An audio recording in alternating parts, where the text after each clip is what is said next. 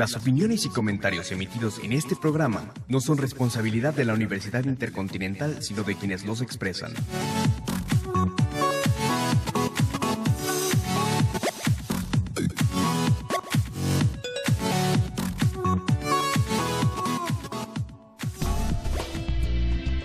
Bienvenidos a Educast, espacio radiofónico de reflexión de análisis sobre los diversos temas que tienen lugar en el ámbito de la educación y de la escuela en México.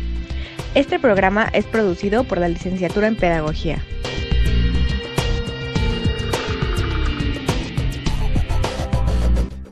¿Qué tal? Muy buenas tardes. Eh, les damos la más cordial bienvenida a nuestro decimoquinto programa del año y vigésimo quinto en lo que lleva de vida esta serie Eduicast, arroba Eduicast.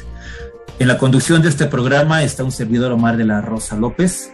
En este momento son la una de la tarde con tres minutos del 30 de septiembre de 2020, eh, del, del 2021. Pues bueno, como en cada programa, agradecemos a las autoridades de la Universidad Intercontinental, con especial señalamiento al maestro Carlos Hernández y a la maestra Milena Pavas por las facilidades que nos han otorgado para el desarrollo de esta eh, iniciativa radiofónica en línea. No olviden seguirnos, por favor, en nuestras redes sociales, para Twitter, arroba Eduicast, y para Facebook, también así, arroba Eduicast. Hoy, pues, nos vestimos con manteles largos, porque tenemos a un gran, gran invitado al que yo admiro, respeto y le tengo un afecto muy particular y muy grande, ¿no? Es el doctor Arturo Ornelas Lizardi, vivió, compartió, convivió con el maestro Paulo Freire y tener su testimonio del doctor Ornelas que nos comparta las experiencias es, es un privilegio, ¿no? No encuentro otra palabra más que es, créame, es, es, es algo maravilloso y que le agradezco muchísimo haya aceptado la invitación a este programa, doctor Ornelas. Mil gracias, muy buenas tardes. Sea usted bienvenido y por favor siéntase como en casa. Muchas gracias, muchísimas gracias. ¿Quién fue Pablo Freire? ¿Y quién mejor usted que convivió con él para que nos hable un poco más sobre el maestro Pablo Freire? Bueno, muchísimas gracias una vez más por la invitación. Efectivamente, la, vida me ha dado muchas sorpresas y, una de ellas, estando en el exilio en Ginebra, en Suiza, eh, llegó otro exiliado un poco mayor que yo para ser profesor nuestro en la Universidad de Ginebra. Eh, y la convivencia de esos 22 años que se iniciaron ahí eh, me permitió a mí y a muchos otros también empezar a conocer a este pernambucano.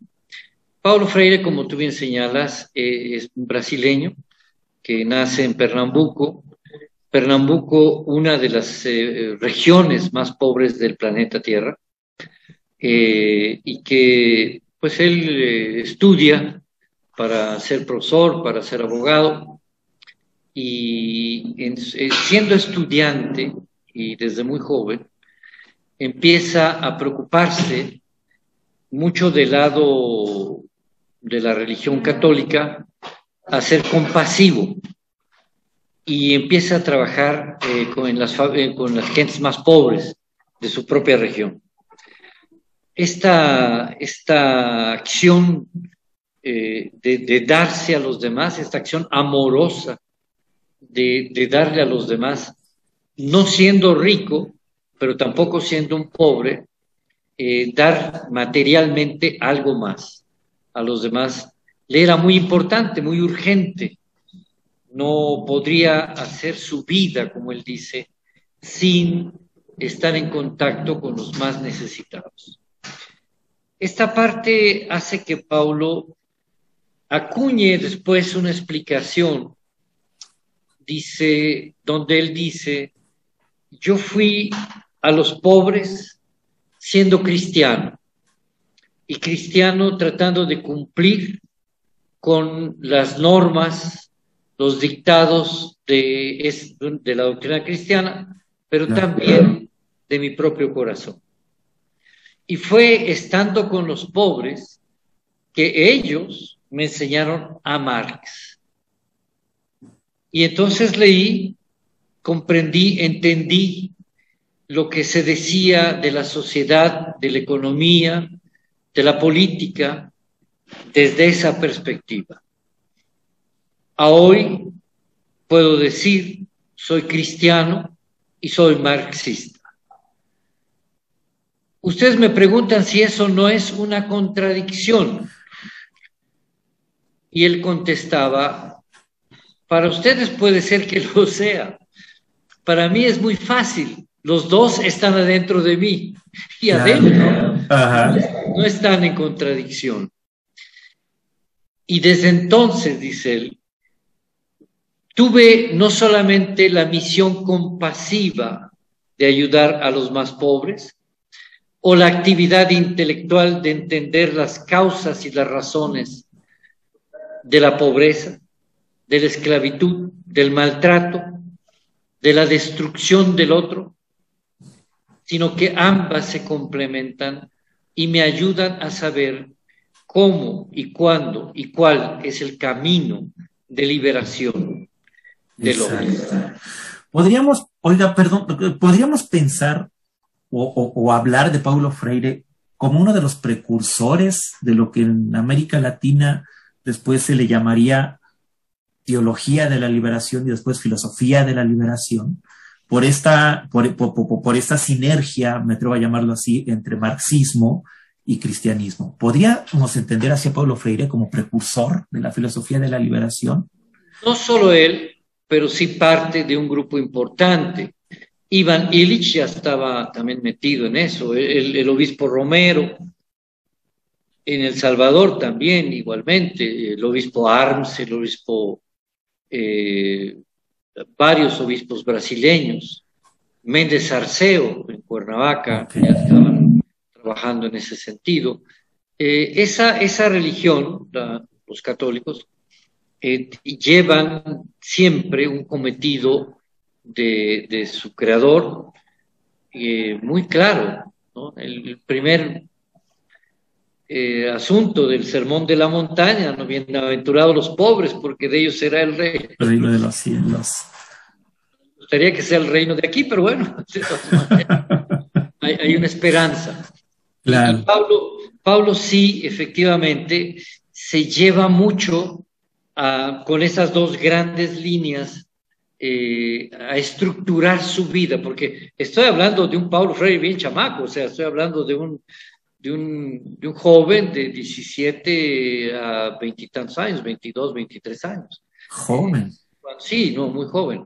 Cuando él ya estaba asumiendo un compromiso humano nutrido por dos pensamientos humanos.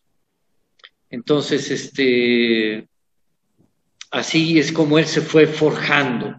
Claro. Cuando a él le piden, eh, porque estudiando eh, él, estudiando educación, a él le piden armar un programa de alfabetización. Para él entonces, en esa estructura mental, eh, se le ocurre que la educación debe de ser liberadora, debe de ser un instrumento de encuentro del ser humano con su propia creatividad y con su propia liberación. Y es por eso que entonces él se niega a utilizar los términos alfabetizadores de la época. Eva ama a la ave. Cuando estamos hablando con gente que está muriendo de hambre todos los días, ¿no? Claro. Eh, la rueda, rueda para avanzar al carro. Sí, sí, sí. Ni hay carro, ni hay rueda, ni nada de eso. La gente está en otros. Totalmente ajenos al contexto. Exacto. Y a las historias. Para Paulo, la educación debía estar inscrita en el quehacer humanizante. Y en ese quehacer humanizante transformador de las condiciones de vida de quien aprende. Y no solamente ser un repetidor de lo que ni comprende, ni nunca va a ser parte de su vida, ¿no? Sobre todo cuando ahora vemos las bibliografías que casi todas vienen del extranjero, pues no tiene nada que ver con nuestro México querido, ¿no es cierto? Claro. Entonces Pablo empieza a armar un, un, un, programa alfabetizante, alfabetizador, en donde el, que se está alfabetizando pueda discutir su existencia con otros. Aquí se rompe también el hecho de eh, el profesor, la profesora y el grupo de estudiantes, pero todos aislados, ¿no es cierto? Para Paulo entonces empieza a aparecer una figura importantísima didácticamente hablando, que es el círculo de cultura. Y entonces todos bajo la palabra eh, ladrillo o la, palabra matabala, por ejemplo, que es un, eh, lo hicimos en África con él, es una planta que es curativa, que es alimenticia, que eh, sirve para, es mágica también, como también ladrillo que se utilizó en, con un grupo de, quienes fabricaban ladrillos, ¿no? Pero que ellos fabricaban por fabricar, sin tener la conciencia de lo que fabricaban. Y, la razón consciente de para qué los fabrico. Y entonces, él se empieza a dar cuenta que a medida que va inventando las palabras, y que las palabras son cortadas por dos o tres letras, y que la gente va hablando de por qué es ladrillero, y qué importancia tiene la tierra para hacer los ladrillos, pero también qué importancia tiene el agua para hacer la mezcla, pero la fundamental importancia del fuego para que el fuego eh, haga la, ladrillo, y después el enfriamiento con viento de ladrillo.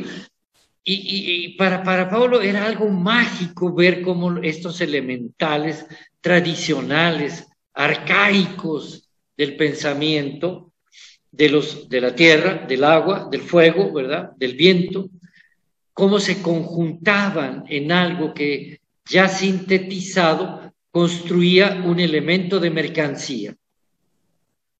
Pero entonces aparecía la mercancía de parte de mi vida, porque utilicé mucho tiempo, pude haber muerto, pude haberme herido, pude haber no tenido la tierra, etcétera, etcétera y, cómo esta construcción era relacionante de lo externo a lo interno y de lo interno a lo externo.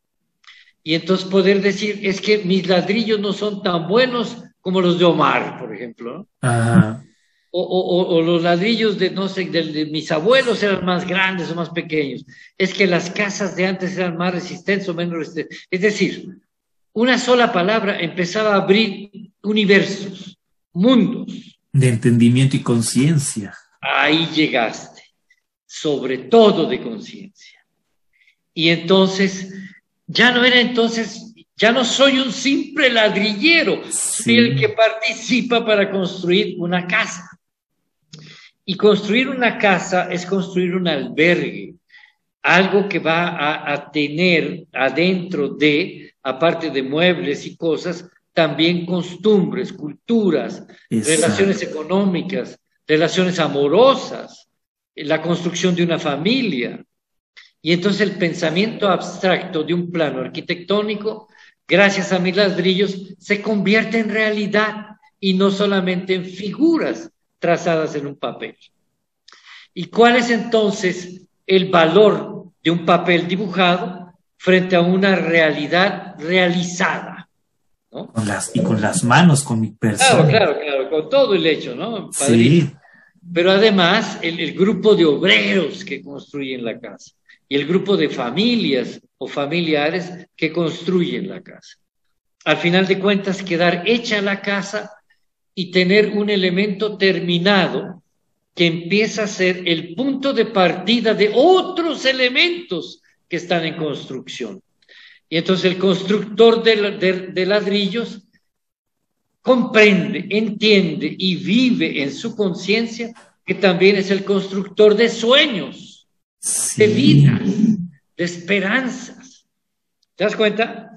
Entonces ahí el, Pablo Chamaco pues se piensa llenar de, de, de gloria, digo yo, ¿no?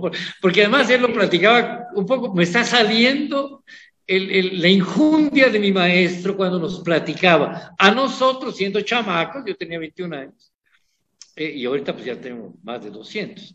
Este, como él platicaba, como él mismo se iba descubriendo como profesor. Claro. E, esto, e, e, esto que usted me platica, ¿es lo que a usted lo motivó, lo tocó, lo envolvió? Voy a utilizar el término de Luis Tamayo, lo mordió ontológicamente para seguirlo después a, sus diversas experiencias y proyectos pedagógicos a lo largo del mundo. Mira. ¿Qué fue lo que lo unió y vinculó con Paulo Freire? ¿Qué encontró en él? ¿Qué vio en él? La, misma compasión. Eh, eh, nunca he pensado en eso. la misma compasión. Yo también estaba en exilio. Sí por, haber sido compasivo con los campesinos de mi país.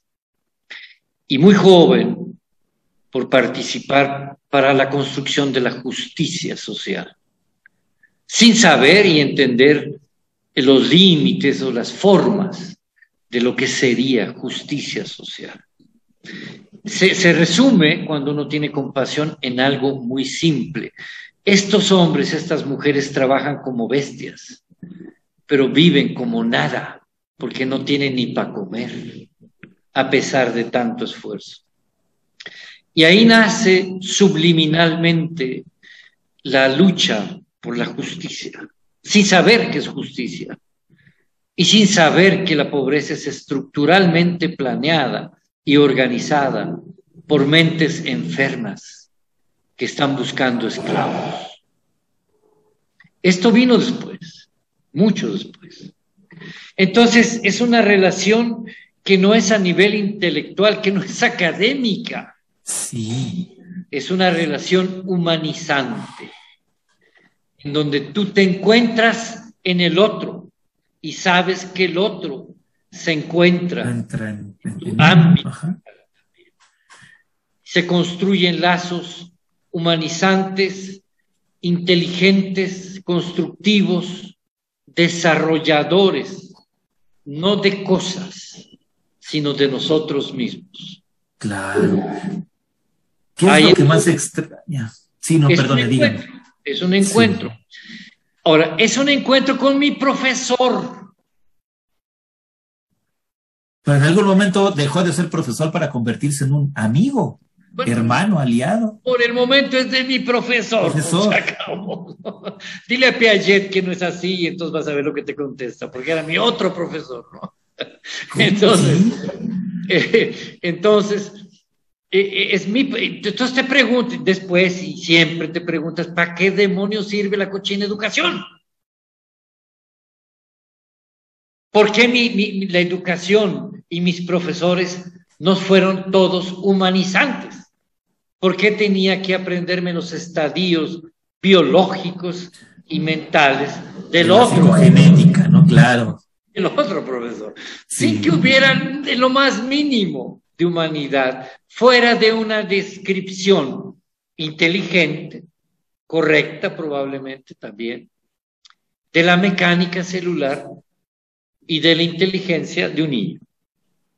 Cuando el otro te muestra la vida, cuando el otro te muestra cómo ubicarte en tu propia existencia, para que desde ahí entonces construyas la posibilidad del amor a los niños y a las niñas que tendrías si es que ibas a ser profesor de primaria, por ejemplo.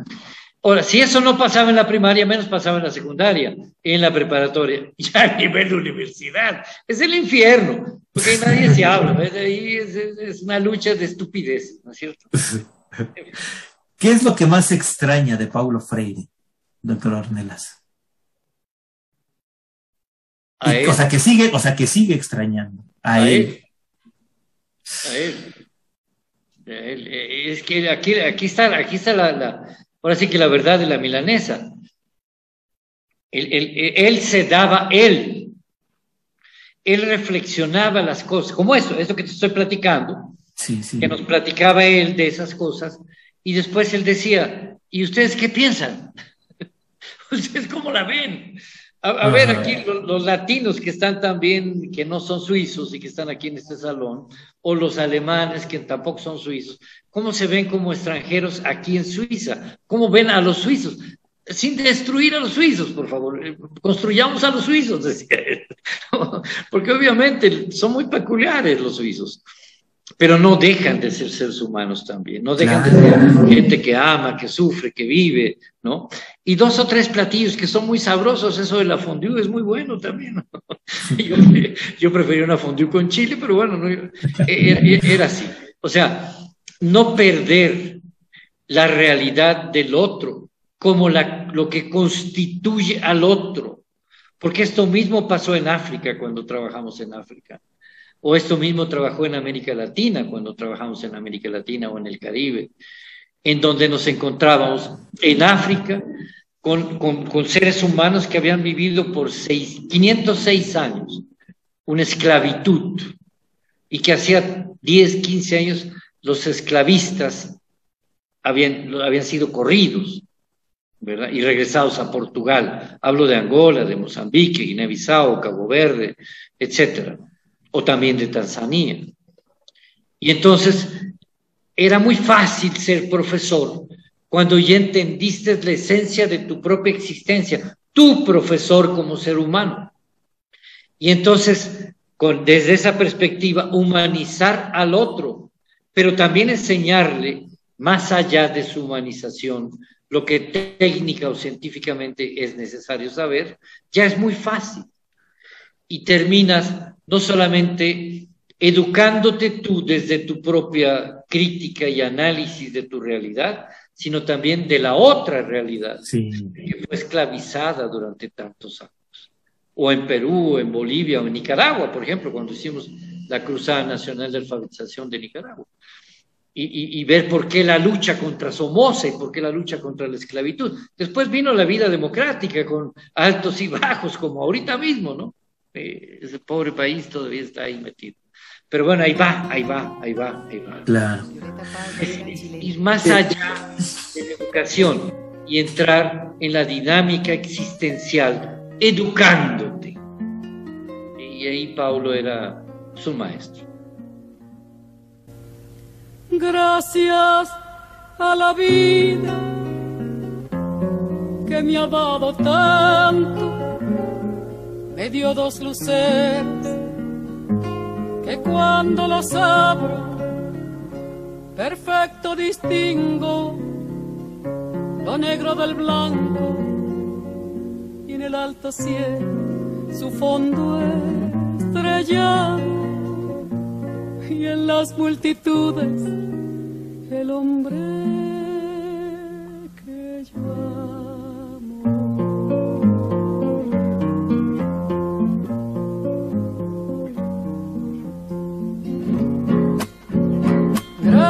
Gracias a la vida que me ha dado tanto, me ha dado el sonido el abecedario con las palabras que pienso y declaro. Madre, amigo, hermano, y luz alumbrando la ruta del alma del que estoy amando.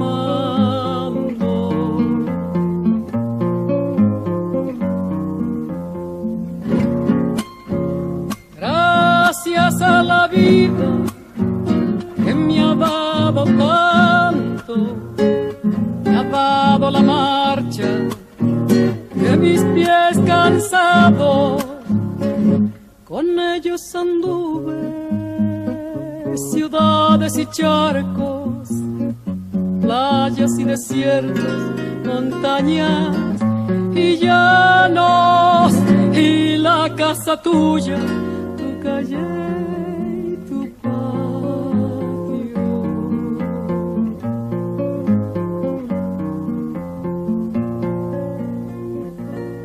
gracias a la vida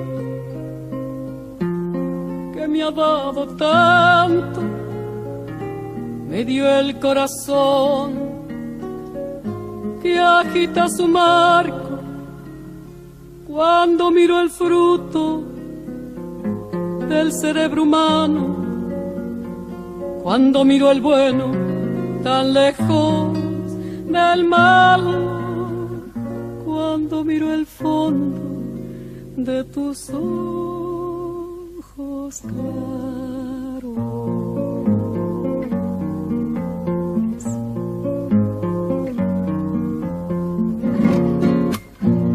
Gracias a la vida que me ha dado tanto, me ha dado la risa y me ha dado el llanto. Así yo distingo dicha de quebranto, los dos materiales que forman mi canto y el canto de ustedes, que es el mismo canto, y el canto de todos, que es mi propio canto.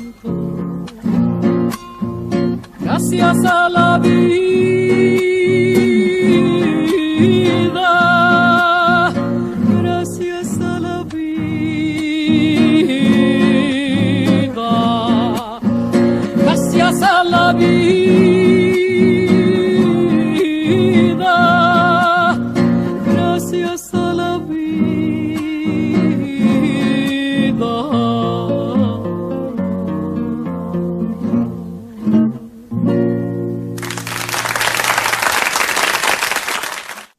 ¿Cuáles han sido sus frentes de acción del doctor Ornelas? Bueno, yo vengo de una familia campesina, eh, viviendo mm, pues la pobreza campesina de este país. Eh, y viendo muy cerca en mi propia familia las luchas y las injusticias sociales, eh, no solamente contra mi familia, sino toda la familia de, nuestro pueblo.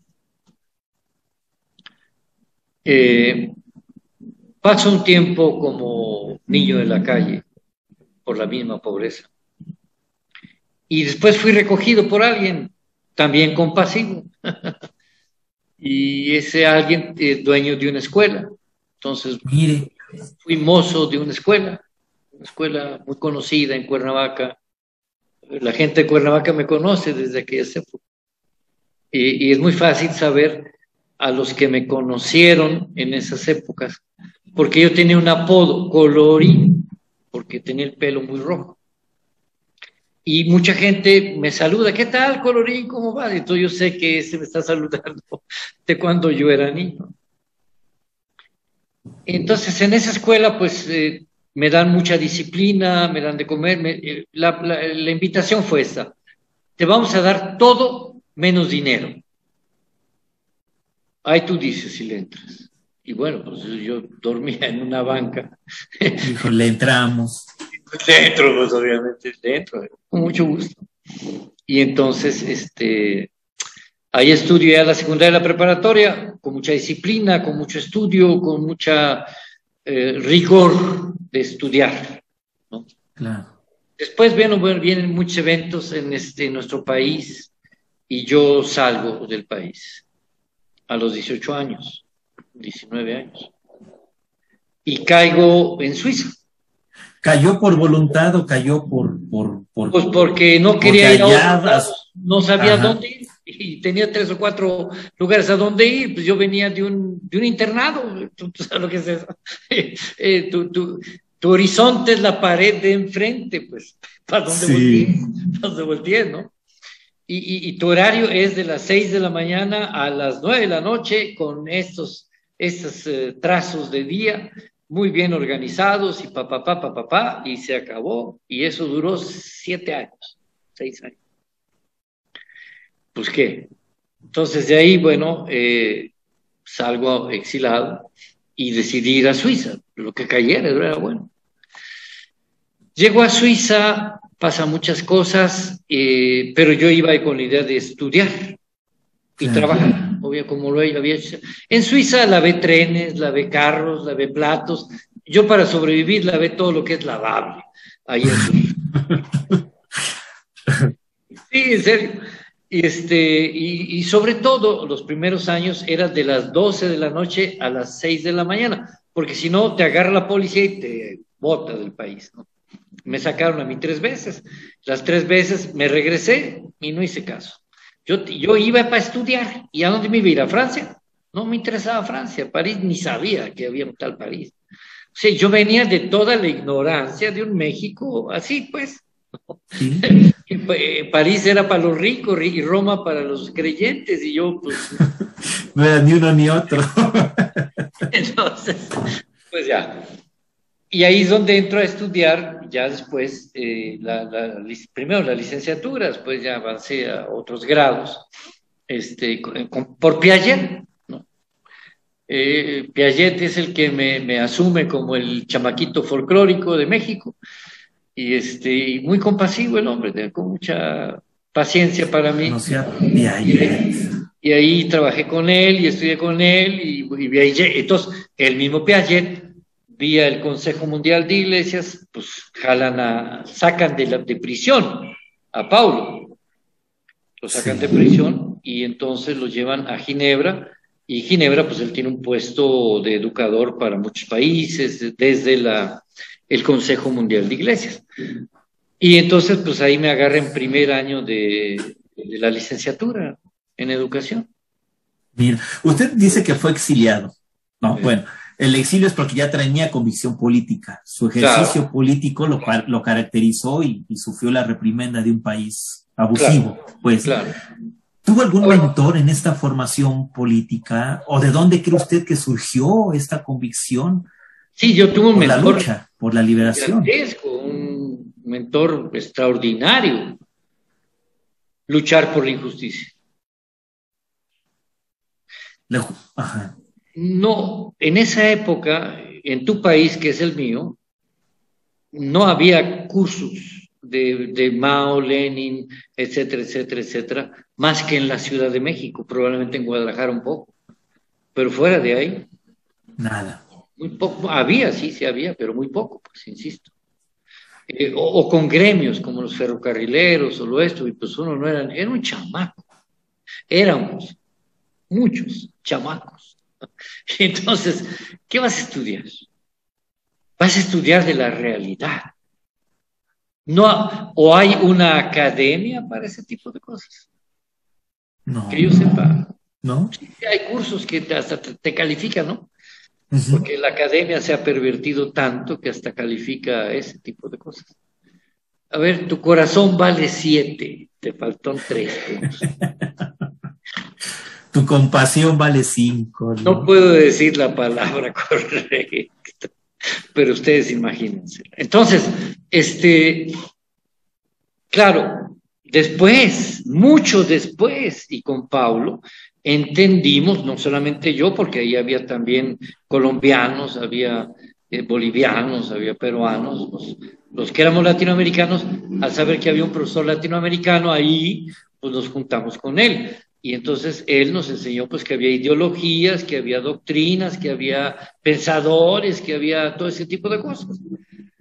Y, y entonces pues ya estudiamos con él ese tipo de asuntos, pero nunca dogmáticamente, él mismo nunca aceptó eso.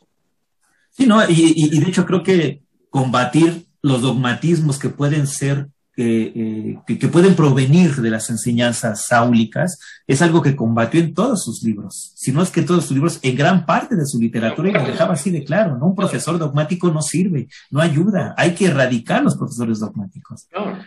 Entonces, bueno, ahí eh, en Suiza, pues tuve sí el gran privilegio de conocer a, muchas vacas sagradas. No, pues y ayer y Pablo Freire simplemente ya con esas dos. No, pero había muchas más. Y las vaquillas que venían y que ahora son, no, hombre, ¿para qué quieres? Eh, eh, y, además tenías a, Naciones Unidas allí, allí mismo. Sí. Y entonces de repente llegaba cada personaje, wow, pues qué padre, ¿no? Que, existan estos pensadores que estudiaban. Termino la, maestría, o las, eh, eh, en Europa los títulos son diferentes, ellas se llaman diploma, diploma de études avancées o diploma de disciplina, eh, en fin, es otra cosa, no es estas cosas de maestría, doctorado y esas vainas vienen de otros países. No, no, no, no, vaya. No haya. No es así. Entonces, este, bueno, termino, los, serían los equivalentes de maestría.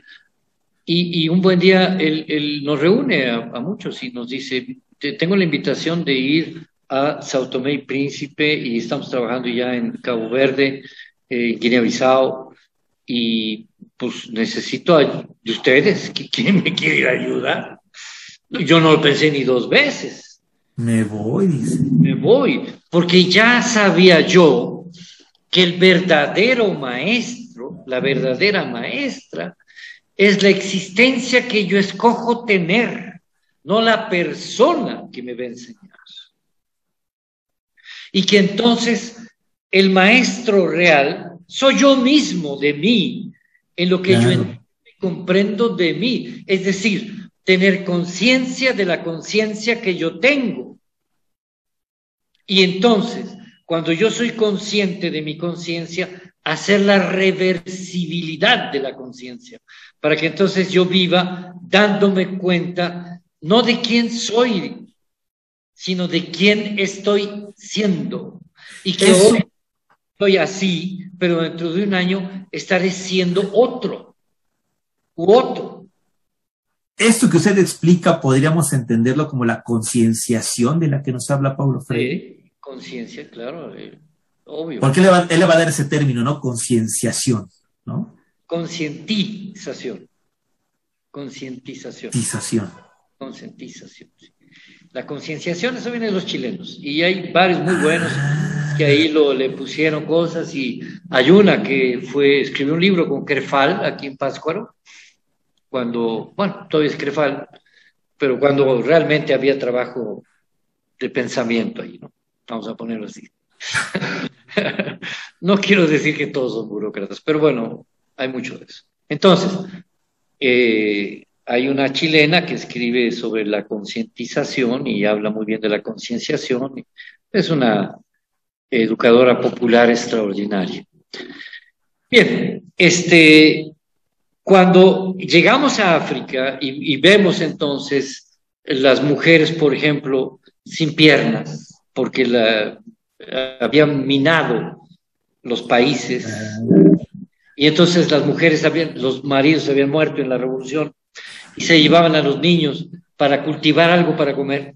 Estaban las bombas, les volaban las piernas y, el bracito generalmente del niño o la niña que llevaban a un lado.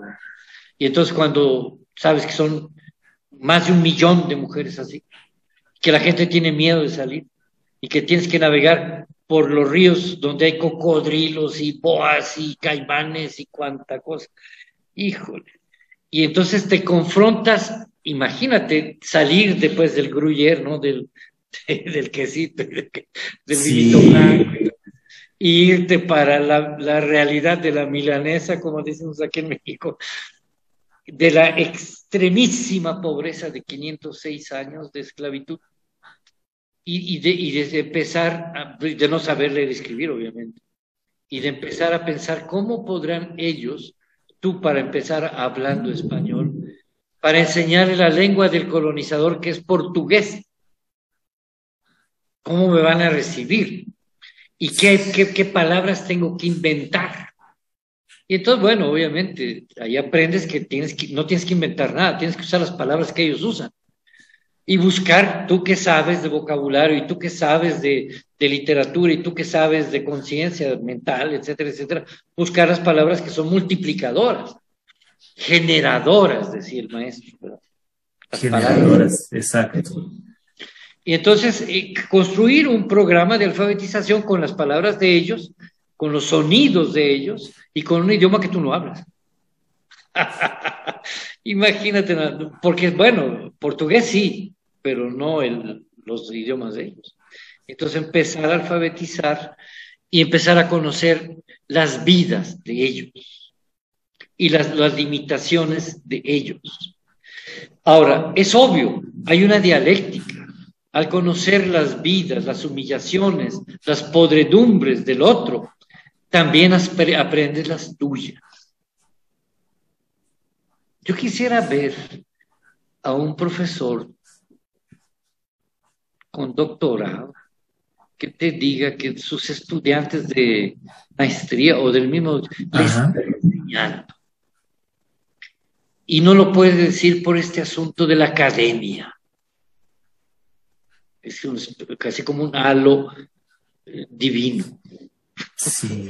Yo tengo mucha dificultad de ese tipo de cosas y también de ese tipo de gentes. Entonces, este,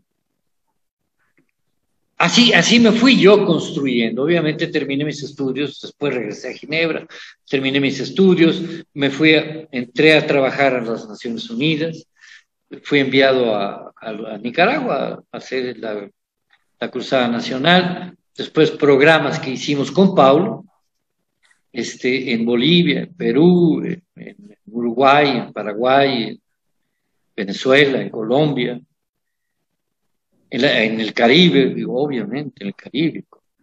Granada, por ejemplo, que hicimos también un trabajo muy importante con Granada, Maurice Bishop, o con Jamaica, con Trinidad Tobago, etcétera, etcétera. Ah, pero yo todavía no tenía el pasaporte para entrar a México.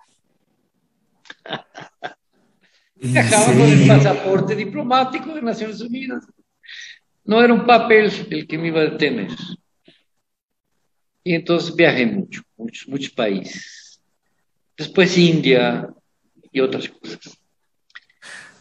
Ahí me fui así. Ahí también después este, regresé a la escuela, esa escuela que, donde fuimos. Ahí en Cuernavaca. Ah. ¿Aún existe la escuela? Pues ya muy poco, pues ya sí, sí, sí, todo existe. Y entonces este, el, dueño me dice, pues, pues vente a la dirección general aquí. Ay, pues sí fui, ¿no? Yo, tenía que pagar una deuda muy fuerte que, me, yo debía. El, el, arropo, la acogida que me dieron durante su claro, sí le dije al dueño, dos años porque yo necesito volver a ser mexicano. Dice, bueno, pues está bien. Entonces ya fui, le ayudé a los dos años, convencí a otros profesores de que hiciéramos algo por los pobres y decidimos ir a trabajar a Tepoztlán, pero que cada uno de nosotros viviría en un pueblo. Yo escogí, sin saber qué era, San Andrés de la Cal. Me pareció un nombre maravilloso, San Andrés de la Cal. Bueno, y entonces ahí viví 10 años. Carreando mi agua palo, con mis guaraches, con mi sombrero, con mi morral. Víctor, pásame. Con mi morral, ¿verdad? Este. Hasta la fecha. Hasta la fecha. ¿De qué años más o menos estamos hablando? ¿O de qué épocas más o menos? de, su regreso a México y en San Andrés de la Calle. Ajá. 1992 más, 92, 93. A dos años de la muerte de Paulo Freire. Más o menos, ¿no? Él falleció en el 94, recuérdeme su fecha de, de 94, ¿verdad? Y entonces, bueno, eh, de hecho todavía yo lo llevé a, Cuernavaca, a Pablo. Estuvo ahí como dos horas. Tenía mucho compromiso en México con el INEA. Pero bueno, pude hablar con Miklos y decirle, mira, préstamelo un ratito para que conozca a los campesinos de este y me los llevé para allá. Y entonces me metí al trabajo popular, a la educación popular. 10 años. Y se acabó. Y la propuesta era recibir un salario como de un campesino, que en esa época eran 35 pesos con 70 centavos. Y eso decidimos todos. Y lo que sobrara, hacer un fondo para programas que hagamos. Y así lo hicimos. Y trabajamos los 10, eh, había mujeres también, las 10 personas trabajamos 10 años, cada quien en un pueblo de, de, Tepoztlán. Y ahí entonces, todo, todo lo teórico, todo lo académico, como usted lo llaman, todo este asunto. Todo lo epistémico y estas cosas de las que luego, la verborrea que en ocasiones suele inundar la academia, ¿no? Todo lo epistémico. Entonces, todo eso se empezó a hacer un molote aquí adentro. Y empezó a entrar y a comprender. Creé y tengo una pequeña escuela, no caben más de 150 gentes, y fue, es para campesinos, y dedicándome más a la medicina eh, tradicional, a la medicina eh, no, es alternativa, naturista. Y otros temas sobre desarrollo comunitario, asuntos de, de grupos, de grupos de mujeres, grupos más llamados indígenas, grupos de profesores también, muchos. Durante esos, esos años también vinieron muchos de mis estudiantes africanos, todavía vienen, y tenía yo una pasantía, venían de África, venían de Perú, venían de, de Venezuela, nos juntamos ahí 30, 40 gentes en tiendas de campaña, en, allá no en San Andrés de la Cal, ahora en Cuernavaca, en un terrenito que compré y ahí está la escuelita, y en tiendas de campaña ahí, este, pues ya, estos con doctorado y toda la cosa, es gente muy este, machuchones, dicen ahora. y ahí platicábamos, discutíamos de lo que hacían en sus universidades, mucho en el caso de africanos, los sistemas nacionales de educación, ¿verdad? Cómo se diseña un sistema nacional de educación, cómo se diseña una educación liberadora, cómo se diseña el desarrollo de la conciencia. Y pasado muchos años en ese asunto, ahí, estoy. Hay, yo por ahí he leído, me he encontrado textos en donde hablan de pedagogías liberadoras en la praxis revolucionaria del Che Guevara. ¿Podríamos entenderlo así?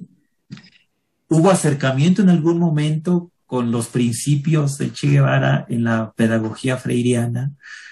¿Opinaba algo al respecto Pablo Freire sobre las revoluciones que encabezaban estos personajes en Latinoamérica?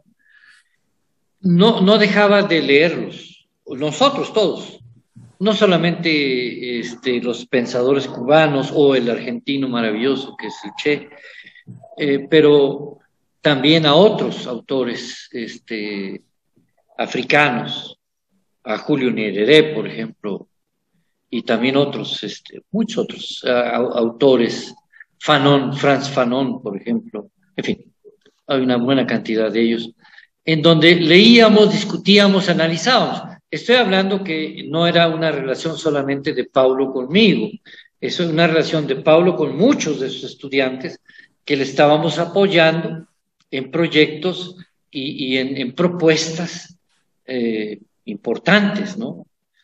Eh, reflexiones que él hacía y que nos enviaba, ¿qué, piensan, cómo lo comentan ustedes, no?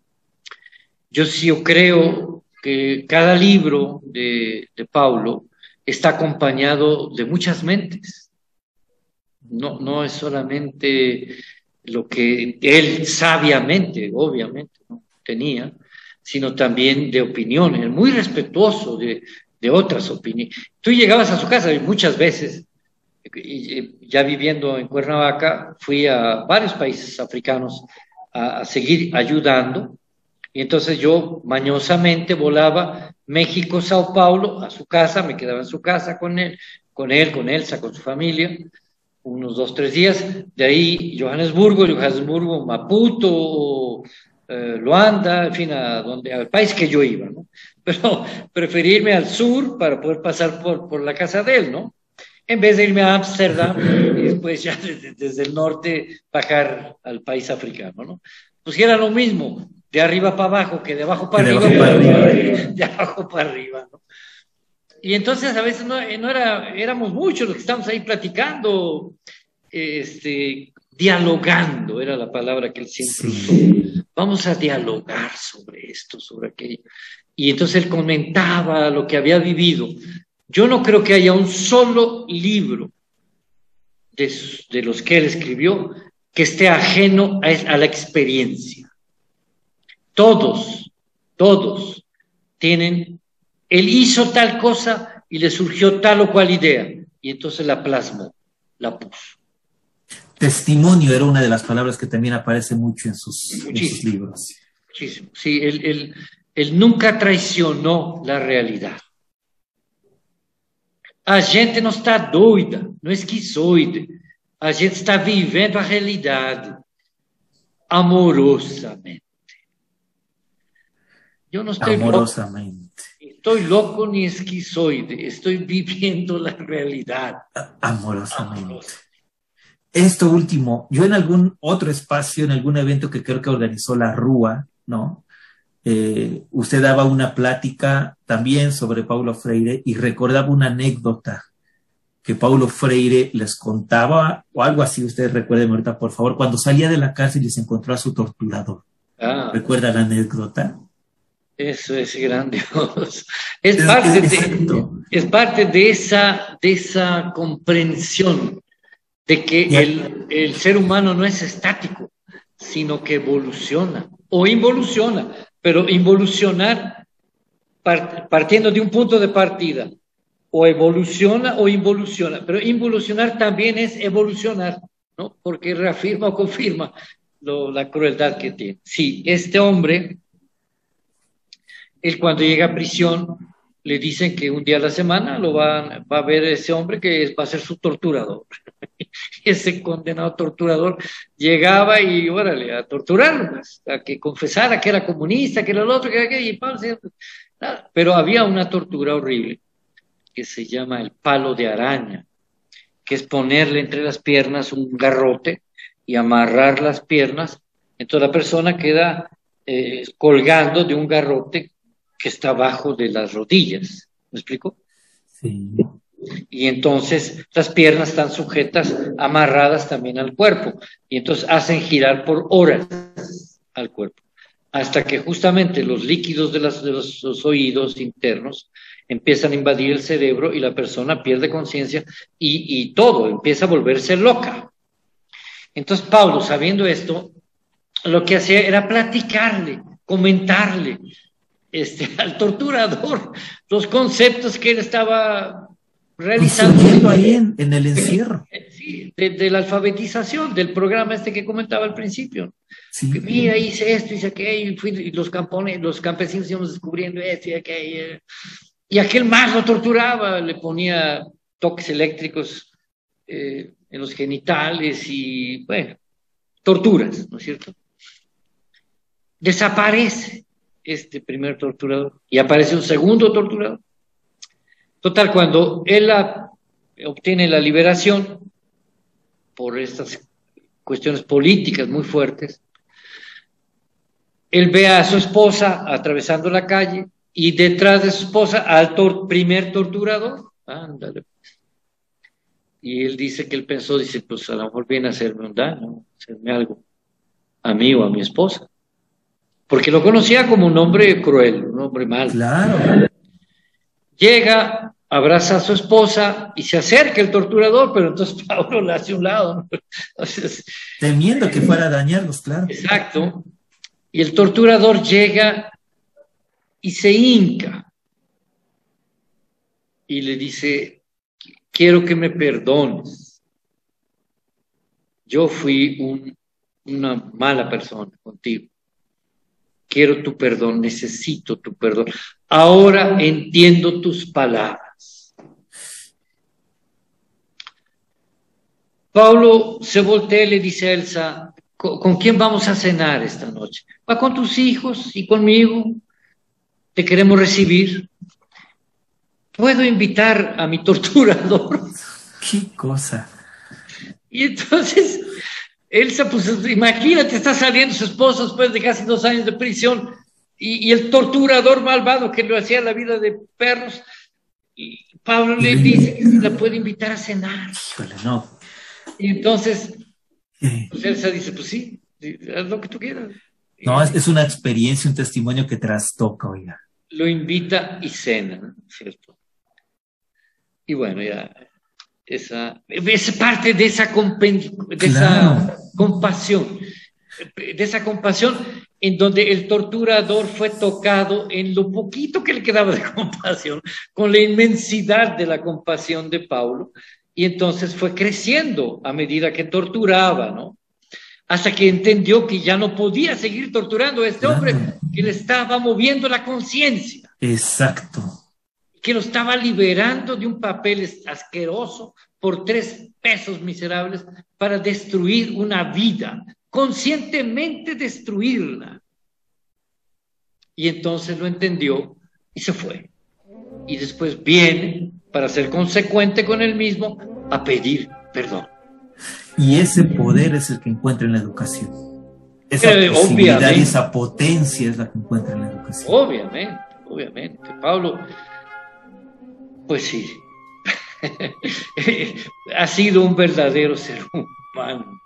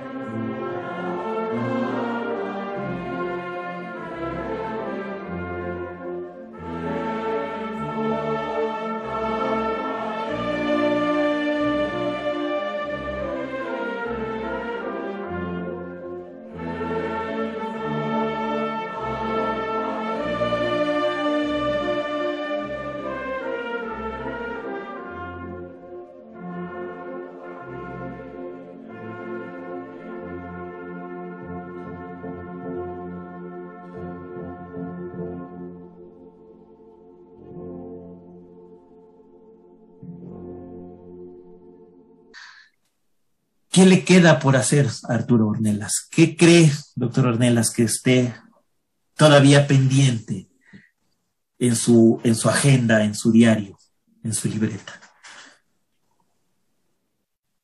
Lo que sea. Está pendiente lo que sea. ¿Qué te digo? No creo en la muerte, es una estupidez. Es una estúpida que se inventaron una case para, justamente para seguir torturando, ¿no? Entonces yo no creo en eso. yo como mis abuelas indígenas, la madre de mi padre, la madre de mi madre, este, creo en el miquistli. Yo creo que trascendemos, transmutamos, ¿no? Entonces, pues, ¿qué me queda?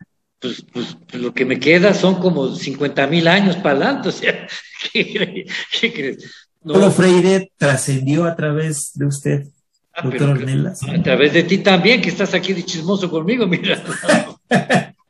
y recordándolo con tanto, con tanto respeto y afecto. Por eso Pablo nos, eso que dice que, que eh, los 100 años de, la muerte de Pablo y, y, lo que estamos haciendo ahorita no es otra cosa más que revivir la vida de, un maestro extraordinario, que además fue tan extraordinario que tenemos que ser consecuentes con el maestro, no digo ser como él, no le gustaría a él, no quiero, no quiero copias, ni fotocopias, solo puros originales, nos decía cuando éramos chamacos. Entonces, este, ¿qué queda?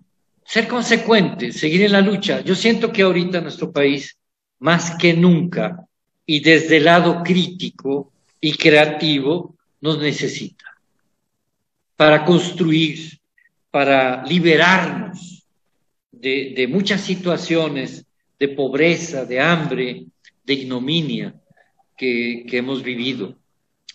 Y, existe ahorita la, gran posibilidad de una reconstrucción nacional extraordinaria. Somos más que los torturadores que tenemos. Somos más sí. que los torturadores que tenemos. ¿Usted estuvo cerca cuando Paulo Freire falleció o ya estaba geográficamente separados? Habría como 15 días que habíamos tenido una larga plática. Y este, estaba yo en México cuando esto sucede. Y bueno, cuando uno sabe lo que significa que otro transmute, cuando te dicen, pues ya se fue, pues ya se fue. Ya se fue. Ya no hay necesidad de que vayas a enterrar el cuerpo. Ya lo que vas a encontrar es eso. Un poco de vitaminas, un poco, dicen a sus abuelos. La mente se va a los colores y se distribuye. El agua, que es la mayor parte del cuerpo, se va al agua y se reintegra a su origen. Las vitaminas, los aminoácidos, los minerales se van a su origen mineral y vitamínico. El cuerpo se hace tierra y regresamos a la tierra. Y yo me voy a mi origen, que es el miquistli, el mundo de los espíritus. Yo creo en eso. ¿Qué cosa? Doctora de las sin palabras, caray. ¿Alguna experiencia con la que quiera usted recordar en este momento, que rememoremos en este momento al maestro Paulo Freire antes de dar cierre a esta charla? ¿Alguna experiencia, alguna, alguna vivencia con él particular que sea de las que constantemente trae aquí en su cabeza? Ahorita, bueno, por eso te digo, tú, llévame el tiempo, porque no sabes la, amenaza que yo puedo ser. No, no, ¿qué amenaza puede ser usted hoy? Frente a este tipo de cosas. Pero ahorita, por lo que estamos viviendo en nuestro país, habría una, habría una que me rondó muchos años y que sí, sí, hoy, hoy creo entenderlo. Eh, llegamos a Sao Tomé y Príncipe, este paisito, son dos islas muy chiquitas que hoy son archimillonarias porque encontraron en, sus playas, en sus mares, mucho petróleo. Y enfrente pues están nueve países eh, de África, ¿no? Está justamente donde está el cuello de África y ahí está entonces este, estas dos islas. Ahí habían, se habían ido los portugueses, estaba la reconstrucción, estaba mucho apogeo con Angola, con Guinea-Bissau, con todos aquellos países este, expectantes de, todos ellos, hermanándose entre ellos. Y entonces eh, llegamos al aeropuerto, nos bajamos y nos íbamos al hotel, un hotel que está en las montañas, y entonces tomamos un taxi y íbamos subiendo. Al ir subiendo, venía un, africano, de esos africanos tipo ropero, enormes, grandísimo el hombre, con los brazos abiertos, ¿no? Y entonces el taxi pues, se paró. Se paró y el hombre se acostó encima del cofre del coche, ¿no? El, el chofer hizo ademán de que iba a salir y agarró un tubo para golpear al, hombre. Y entonces eh, Pablo le dice, deja está. Eso es una frase muy fuerte que dice, ya, ya, deja, deja cómo está la cosa, no te muevas. Entonces el chofer pues, se rezó y se sentó y dejó el tubo. Ya estuvimos como cinco, seis minutos y Pablo platicando acá y yo también. Yo dije, pues el maestro dice que nos esperemos, aquí nos esperamos, pues, y, ahí Y el chofer, loco, ¿no? De, que, bueno, y este par de, de, blancos, yo debería de bajarme, golpear a este burro y, ya, que si lo mato, lo mato. el trayecto. Ya se acabó. Entonces al rato ya el, el africano se levanta, se viene a, a la ventanilla de Pablo, y baja el vidrio, Pablo. Y yo dije, ay, Pablo, y si trae un cuchillo, y si... claro, Pablo era moreno, pero no, no era del color africano necesario. Y entonces, este, yo nomás le cuidaba las manos al tipo, ¿no? yo dije, vamos a ver qué. Y entonces le queda viendo y le lanza una sonrisa, una linda sonrisa a este africano. Y le dice, eu sou un hombre libre y se incorpora y se va. Yo soy un hombre libre. Nos vamos. Pablo le pregunta al chofer, en el tiempo de los portugueses, los tugas, los portugueses, ¿qué hubiera hecho usted? Ah, no, yo me paro el carro, me bajo con el tubo que aquí traigo y lo golpeo y, y, si lo hubiera usted matado, no lo había a un lado y no lo meten a la cárcel. No, no, yo hice lo que tenía que hacer, defender a estos blancos, mis pasajeros y mi negocio. Ah.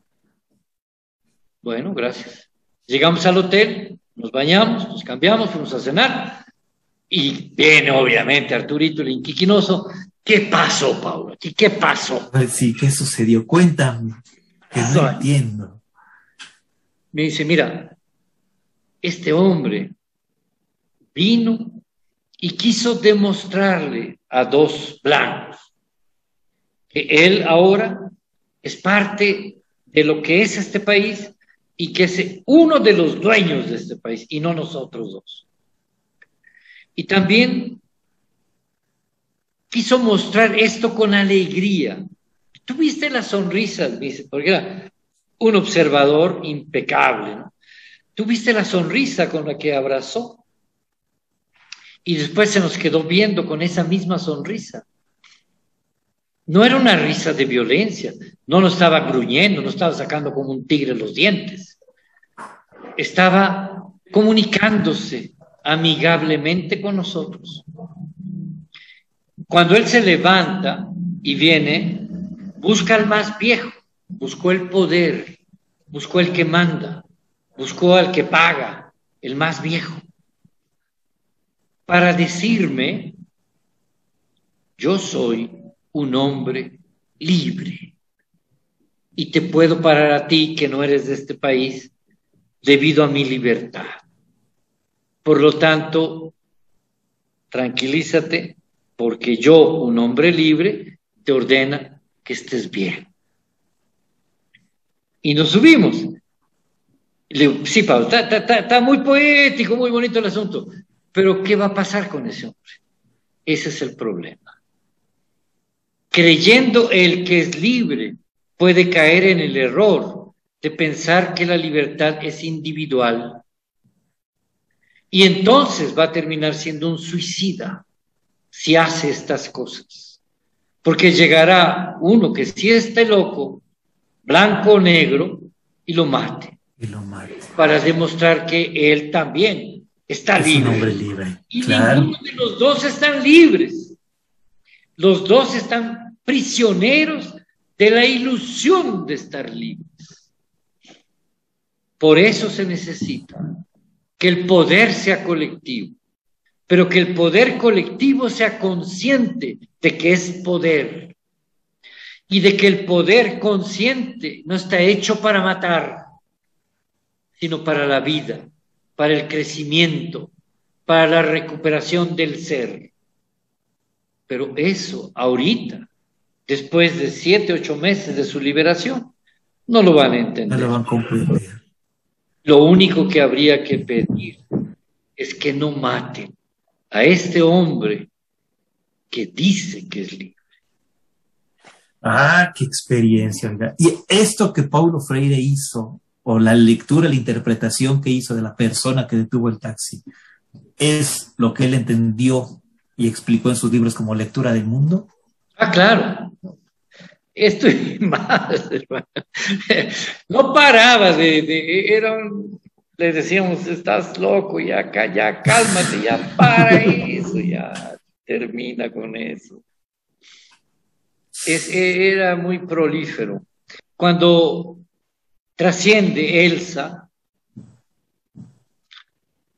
a las dos horas de que esto sucede, me hablan de, de Sao Paulo y me dicen, "Ah, Arturo, Elsa se ha ido. Y Paulo está muy triste. Eh, me pidió que te llamara. Entonces ya viene Paulo, digo, "¿Cómo- maestro, ¿cómo estás? Sé que Elsa se ha ido. Y lo lamento mucho, enormemente. En ese momento uno es tonto, ¿verdad? Bueno, al menos yo. Yo no sé qué hacer. Porque no creo en eso, pero bueno. Entonces, este, le digo, "C- ¿cómo te sientes?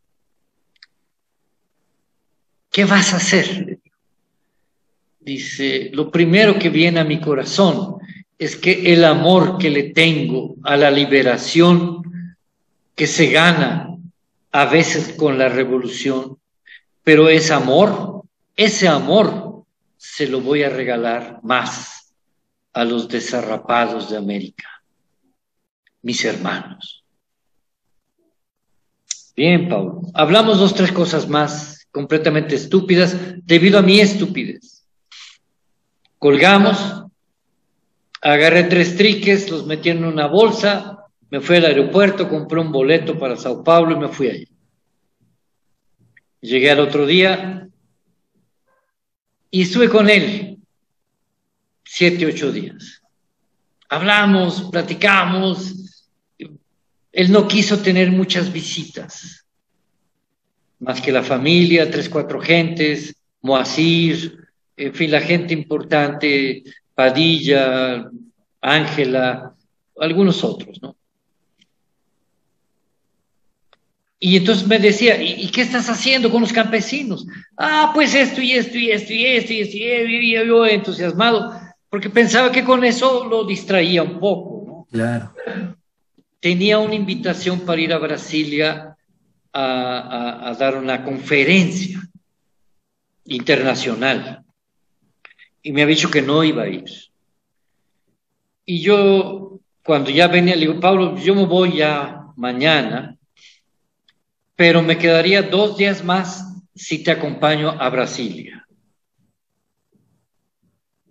Se quedó pensando y me dice, bueno, mm, déjame ver. Al otro día me dice, vamos a Brasilia. Tú no conoces Brasilia y a mí no me gusta Brasilia. Vamos a Brasilia. Ok. Fuimos a Brasilia y llegamos al Congreso, un chorro de gente, papá, papá, papá, besos, abrazos, pésames, todo aquello.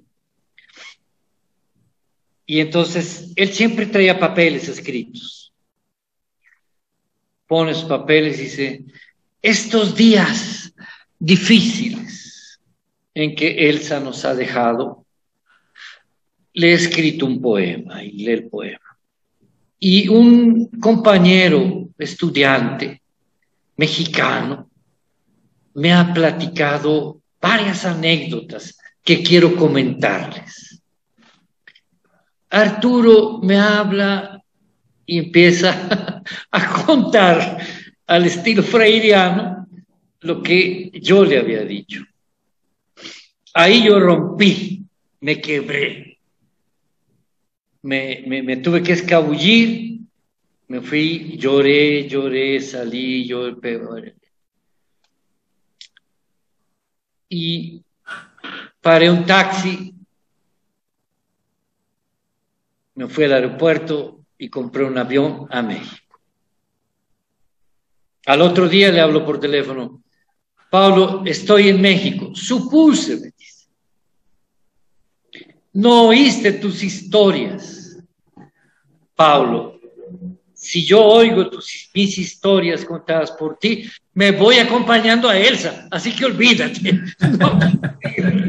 No, pude oírlas. Punto. Chao. No sabe cuánto le agradezco estas experiencias, este tiempo, sus palabras, sus reflexiones, doctor Ornelas. En verdad, muchísimas gracias por habernos regalado este momento tan, hermoso, tan, bonito, recordando al maestro Paulo. Un abrazo hasta donde se encuentre. Igualmente, amigo. No,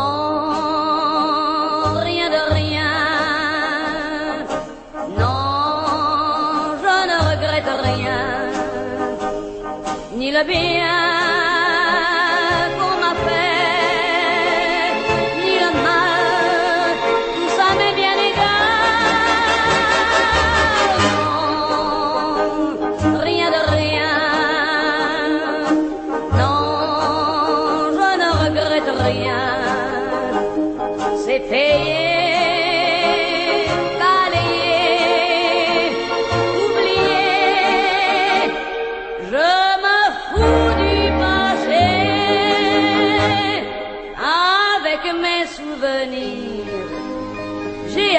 le bien. chagrins, mes plaisirs, je n'ai plus besoin de balayer les amours avec leur trémolo, balayer pour toujours. Je repars à zéro. Non.